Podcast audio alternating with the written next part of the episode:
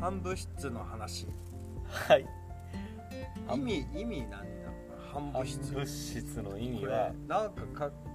ちょっと宇宙的な物理的なそうですねちょっと僕もわからないとりあえずウィキペディアから読みますねはい反物質はある物質と比較して質量とスピンが、えー全く同じで構成する素粒子の電荷などが全く逆の性質を持つ反粒子によって組成される物質おお例えば電子はマイナスの電荷を持つが、ここだけ分かりますう僕 ん、うん、俺もわかる反電子はプラスの電荷を持つああなるほど中性子と反中性子は電荷を持たないが中性子は、えークォーうんクでいいよね反中性子は反クォークから構成されているとここまで来たらクォークって何ってなるねそうですねちょっとじゃあクォーククォをークまで調べてみましょクォーク暗黒物質みたいなうなんかね素粒子のあ、ね、量子力学みたいなやつで暗黒物質でさあれあれ言わないあのなんだったっけうーんとダークマターあそうそうダークマター、はいはいはいファイナルファンタジなんですか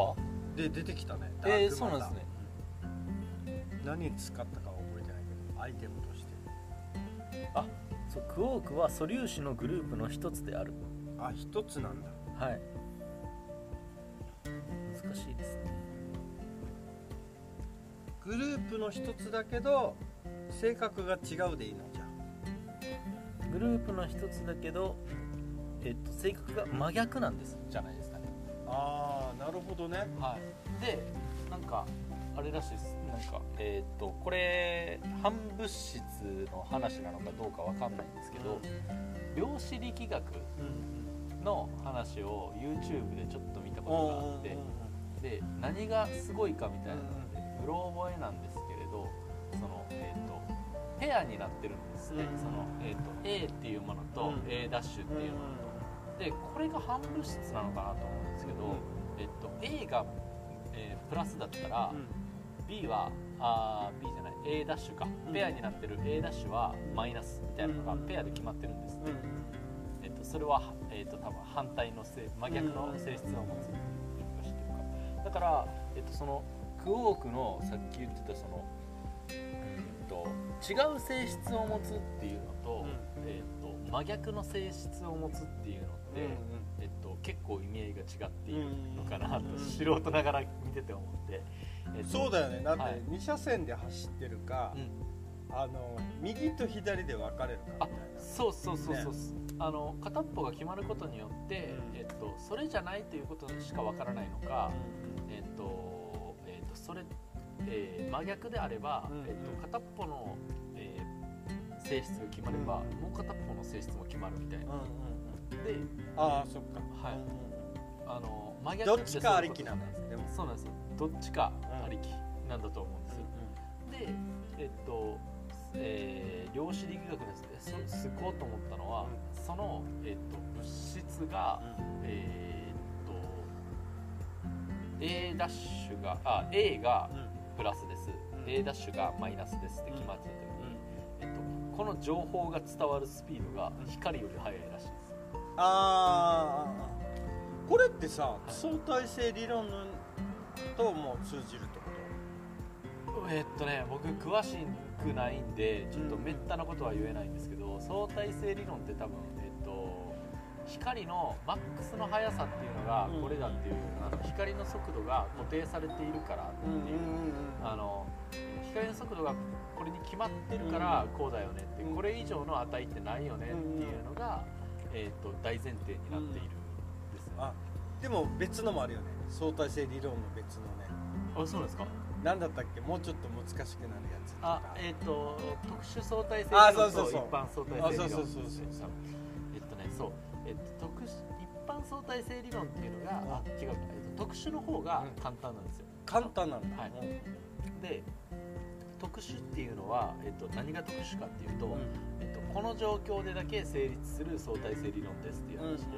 それはその、えっと、物体が、うんえっと、等速直線運動をしているっていうその言葉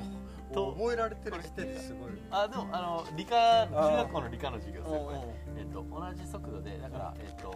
50キロやったら50キロずっと走あるとか、えっと止まってたらずっと止まってうる、んみたいなはあー一定のスピードでいとか条件が決まってるそう状です態がもう特殊え性っとうんえっとそれが特殊相対性で A と A さん B さんっていう人がいて、うん A さんはえっと止まってます、うんうんで B さんは、えー、と時速、えー、ともう高速と同じぐらいのスピードで動いてますみたいなでそのスピードはずっと同じで変わらないみたいなので、えー成立するのがうん特殊相対性理う論んでそうじゃなくて、えー、とその速度が変わっても成立するのが、えー、と一般相対性理論あーあだからああのーなんだろうあのー歪みあそうですそうですあの歪みがある方がはい一般えっと、歪みは多分どっちもあるんやと思うんですよ、ああえっと一応はあるんだそうです、えっと、だから、えっとえっとあ光の速さを一定とした時に、うんうんえっと、距離、えっ高速と、とか、えっと、時間とかっていうのが、えっと、必ずしも定まったものじゃないあーあの相対性って、えっとえー絶対性の杖になる言葉で。絶対性って例えばその、実えー、とこの距離が100キロとか、えー、とこの時間が1時間なんやったら、絶対に誰から見ても1時間みたいな話じゃないですあーかあでも相対性ってそうじゃなーくて60分が1時間みたいなそうですそうですではなくて、えっと相対性というのは、うんそのえっと A さんから見たらうんこれ、えっとあー60分やけどなるほどあ B のさんから見たら55分みたいなあれじゃないあのー楽しい時の自分と、楽しくない時の自分のあうん時間の流れ方あそうそうやと思います本当にねなんかあの1時間えっ、と1時間が、その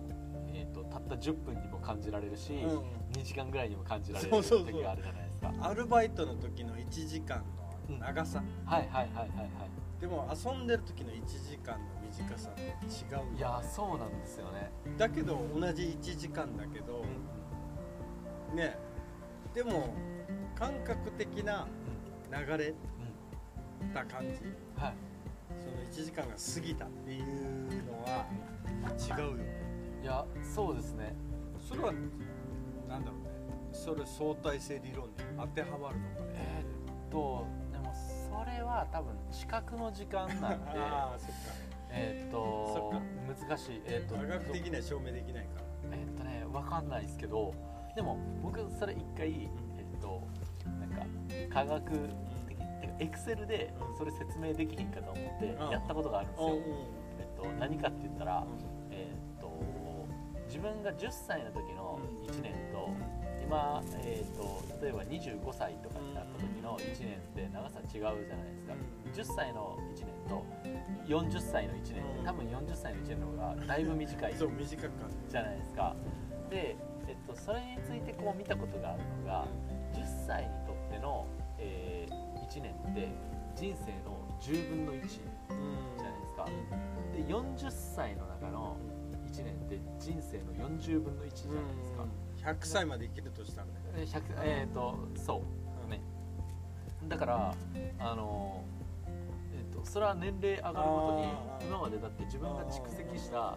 えっと、えいろんなものだねー39年にプラスされる1年なのか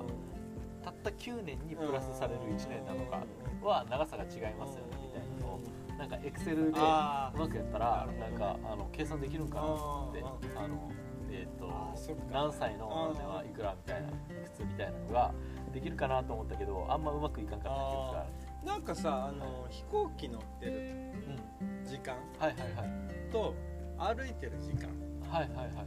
だいぶ変わるらしいよね本来えー、はあのもっとかける線とかにしたらあーあそうそれは、ねえっ、と、えー相対性理論の話ですねあの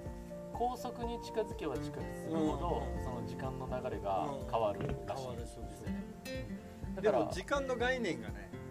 その車が走ってる概念じゃないよねっていううんあいやそそうのです捉え方がねはいなんかああなるほどね33万キロとかじゃないですかうん高速がでえっなるほとどねなんかその影響を及ぼすパーセントが、えっと、33万キロ分の、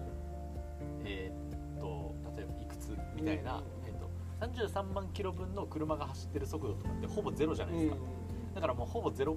影響しかその時間の流れに影響を及ぼさない、るほ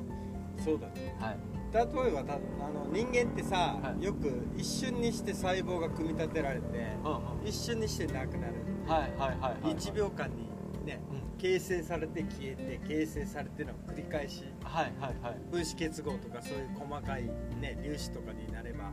そういうことだと思うんだけど、はいはいでもイメージがつかないからさ、はいその実際の自分はずっと動いてるしはいまさかね地球規模とかさ神様から見たらもうコマ送りにしたらこいつね一回出来上がって次の日には自分がまた一回全部ゼロになって、はいまた作り出されてっていうその秒間隔で全部なってるっていう感じ、もうなんかもうちょっとで見えそうかな見えないなみたいな感じもあるしうんでアインシュタインの夢っていう小説を書くわあ分かんないです初めて聞きましこの相対性理論を元にしたた、はいはいその人間としてのストーリーを小説化したわけへえはいはいはいそれは何が言うかっていうと例えば恋人と待ち合わせしましたと、で何時に7時にあの時計台の下で待ち合わせしましょうはいはいであのそこで出会った時に出会うのは約束通りでその2人は約束通りの時間に2人は出会って、はいそのままデートに向かうとでもその時間がずれてうん一方が遅れてきたとかうんそうすると2人は出会えなかったはいはいそうするとストーリーがもうまるで変わってくるっていうかはいはいはいはいはいでそういうのが同じ人間だけどそのなんだろう時間に会えなかっただけでそのストーリーが全部変わってくる同じ自分だけどあその方向性っていうかーうんはいはいはいはいその待ち合わせに来た自分も自分はいで遅れてった自分も自分はいはいはいだけどその自分の人生の中で自分が8通りとかうん10通りぐらいのその選択肢の分かれ道を一緒に行ってるっていう。はいはいはいはいでも自分の意識はそこでしかないからデートでうまくいった自分もいるしあー遅れてった自分もいるしみはいたはいいな、はいはいはいでそれをなんか全体的に見た時にこのなんかその時間の流れ方が全部うん変わってきましたみうんはいはいはいはいなたいな感じだからそのクォーツがさっき出たはい反物質同じようなことをしながらその同じようなことをしてるっていうのは同じような自分全部自分なんだけど待ち合わせに行けなかったとかうんうんうんちょっとした探せなかっはいはいはたい今みたいに携帯なかったとしたらう意外とそこに会えなかったとか、うんいろんな世界線がねそうあり世ま界すそようね世界線にはいそこでこう大声出してみた自分と あーそうそうそうじゃなかった自分自分みたいあーそれ確かに僕も一個小説で、えっと、この前1ヶ月か2ヶ月前ぐらい読んだやつで「あのペンギンハイウェイ」っていうのがあって、えっと、小説読んだんですけど、えっと、その中の登場人物が、えっとまえっと、夏休みの間に、うんえっと、少年2人と、うんえっと、少女1人がうんちょっと、えっと、自分の家の近所で、えっうんと、冒険しますみたいな。な、うん話なんですよ。あので、えっとその中でこう主人公の一番の友達の子が、えっとえー僕が最近ずっと考えてることがあってそれはあの死ぬということについてなんだみたいうなんで重たいねそうなんですよ重たなと思ったんですけどでも、えっと僕がその考えてた結論っていうのは僕は死なないっていうことなんだみたいな。ああなるほどねでえっとうんイメージの中で知らないってなってるなんか世界線うん例えばそのなんか、えっと、その子が、えっあーと、今日出かけた世界線と出かけなかった世界線があってどっちかの自分は死んでいるかもしれないけど、えっと、今意識がある自分自身はう、んえっと、自分が死ななかった世界うんうんうん世界線へうんどんどんどんどんこう進んでいくんだみたいな。で、えっそうとだ、ねあの自分が死んだということはその自分の周りの人にしかうん観測ができなくてだから、えっと、物語がそこで終わるかもしれないあそうですそうですその人の物語はねそうだから、えっと、A 君にとってうん B 君は死んだように見えているかもしれへんけどそれはその世界線の話の中だけであってうん B 君自身はう B 君が生きているあー世界線そうだねをずっと生きているから B 君は、えっと、意識がある B 君はうん死なないみうんうたいんな。うんそうだねそれとでも一緒っす死ねんでないから意識がある多分そ うそうねあそっかだからあのまあ広しで言ったら広しロードがはい16個あるぐらいのあそうですそうですだから16号線まであるよみたいなね僕ロードがあってだからこうやってこう喋っててう急にだからあのねなんでしょうなんかその看板とかがこうんう飛んできてあ頭にぶつかった僕がいて俺を目の前で見ててそうですで下地さんの中ではあのあ広島看板に頭をやられて死んじゃった僕がいるかもしれない ですけど僕は多分でも看板が当たらなかったあーあのそう世界線今喋ってる僕は当たらなかった世界線を生きてそうだねみたいでも俺としてもはい刺さった広しを見た俺もいるし、なはいまた次の収録も一緒にやってる俺もいるっていそういる そうっていうはい、でも今の下地さんから見るとでも、えっとえーうんどっちかわかんないですよ今の自あーそっ分かが進むのが1号線に行ってる自分がはい広しの1号線としてはい話してるけど、はいその1号線お互い1号線から来た俺たちは広しが死んだのと 届けたとみたいなでもそこで物語はまあ終わるってことよねそうですね下地さんがだからあのあーでも僕のそうだねあのすごく広がらないあそうそうだってだから生き延びた分、はいまたそこからまた何個も派生するわけでしょやっていうねそうですよねだかあらー今こうやって「そうですよね」って言った僕の世界線そうと言わなかった僕の世界線があるとかうんねじゃないですかっていうのはでもなんか普通にありえるよなあーなると思ほどねう、はいこれなんか物語にしたら分かりやすいよねっていうあのもっとなんだろう今の現代の話とかねあーもうとりあえず焼き鳥食べてて串が喉に刺さって死んだみたいななんかそれは初だったのかみたいな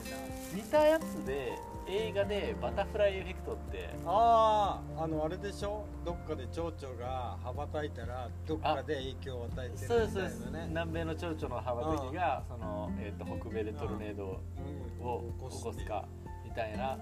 のっていう論文かな,、えーとなんかえー、と演説した時の題だったんですけあどうんで「バタフライエフェクト」っていう映画があってなんかえっ、と自分がその好きな子と結婚できなかった世界線があってうん過去に戻ろうとするんですけど変えようとするとなんかその、えーとあー目覚めた時の自分が。あなんかえこんなはずじゃなかった世あ界ー線どんどんどんどん行ってしまうみたいなあーマイナスの方向にってこと結構ねあーなんかこうじゃそうななんいだこうじゃないってなってこれが本当は一番いいあれだったかもしれないあーそうですあーそうですなるほどね人間のあれも入ってるねあなんだろうこうしたい自分っていうかあそうです人間のねうん本当にだから欲望ハベースッにピーエンドはい、に持っていきたいけどっていうそうですハッピーエンドにしようとするとバタフライエフェクトってうんなんかそのだからなんでしょうえっ、と例えばその自分の好きな子とうん結局お付き合いした子っていうのをえっ、となんかその、えーどっかに追いやれば、うんえっとあー自分とこうお付き合いしてたのかというと、そうじゃなくてなんか自分がなんか大怪我してたり とか目覚めた時うんになぜかみたいななるほそうど幸せじゃない自分がまたいるってことそうそうそうなんですよだから世界線あ難しいんですーよおー変数が多すぎてあはーはいそうだねいいやーそっか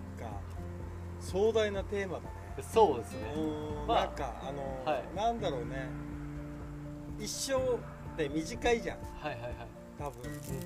今は長生きできるようになったっつってもたかが知れてるわけよ、はいはいでだからといってさその質のいい人生みたいなのもどうなのってなるじゃんはいはいあの戦国時代とかさもういつも命が危ないみたいなはいはいはいそういうのの40年間とか60年間みたいな感じとい やーもう本当に考えさせられるテーマだねこれはもう本当に眠くなっちゃうねあそうですかなんかいやでもなあるほのどなお互い初めて聞いたワードやのにあーそこそこ頑張ったんじゃないですかねそうだよ半分質暗部室半分質ああなるほどね、はいそっかでもなんか二重人格な自分もいるよねみたいな感じにも聞こえるなって思ったあー簡単にまとめようとしたらあはいはいはいなんか、なんだろう正義か悪かみたういんうな、んうん善か悪か、恋の裏表じゃないけど、はいはいはいはいななんだろうねこのあでも半分質ってそういうことってなんでしょうねなんかねここ行ってたらもしかしたらみたいうんなうんね、この人助けたがためにうんはい自分がもっと損を被ったみたいなあそうあの無視してたら何もない日常だったっていうのも、もしかしたら半物質かもしれないよね、はい はいはいわかんないけどそうねねえ深いあれーをあれだね、はいなんちょかっと勉強をしながらやってみましたがはでもあれだよねこういう人に強そうな人にぶつかった時に、い一般的な、はいその小説みたいな感じで、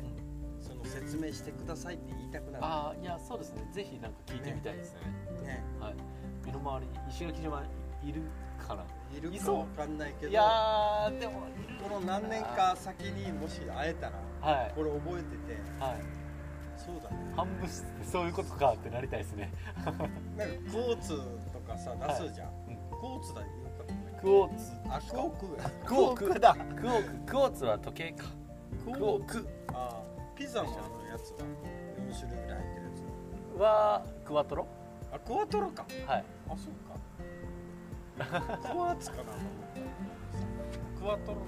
クワトロクワトロは4って いうですああがクォーツだもんねじゃあ切るか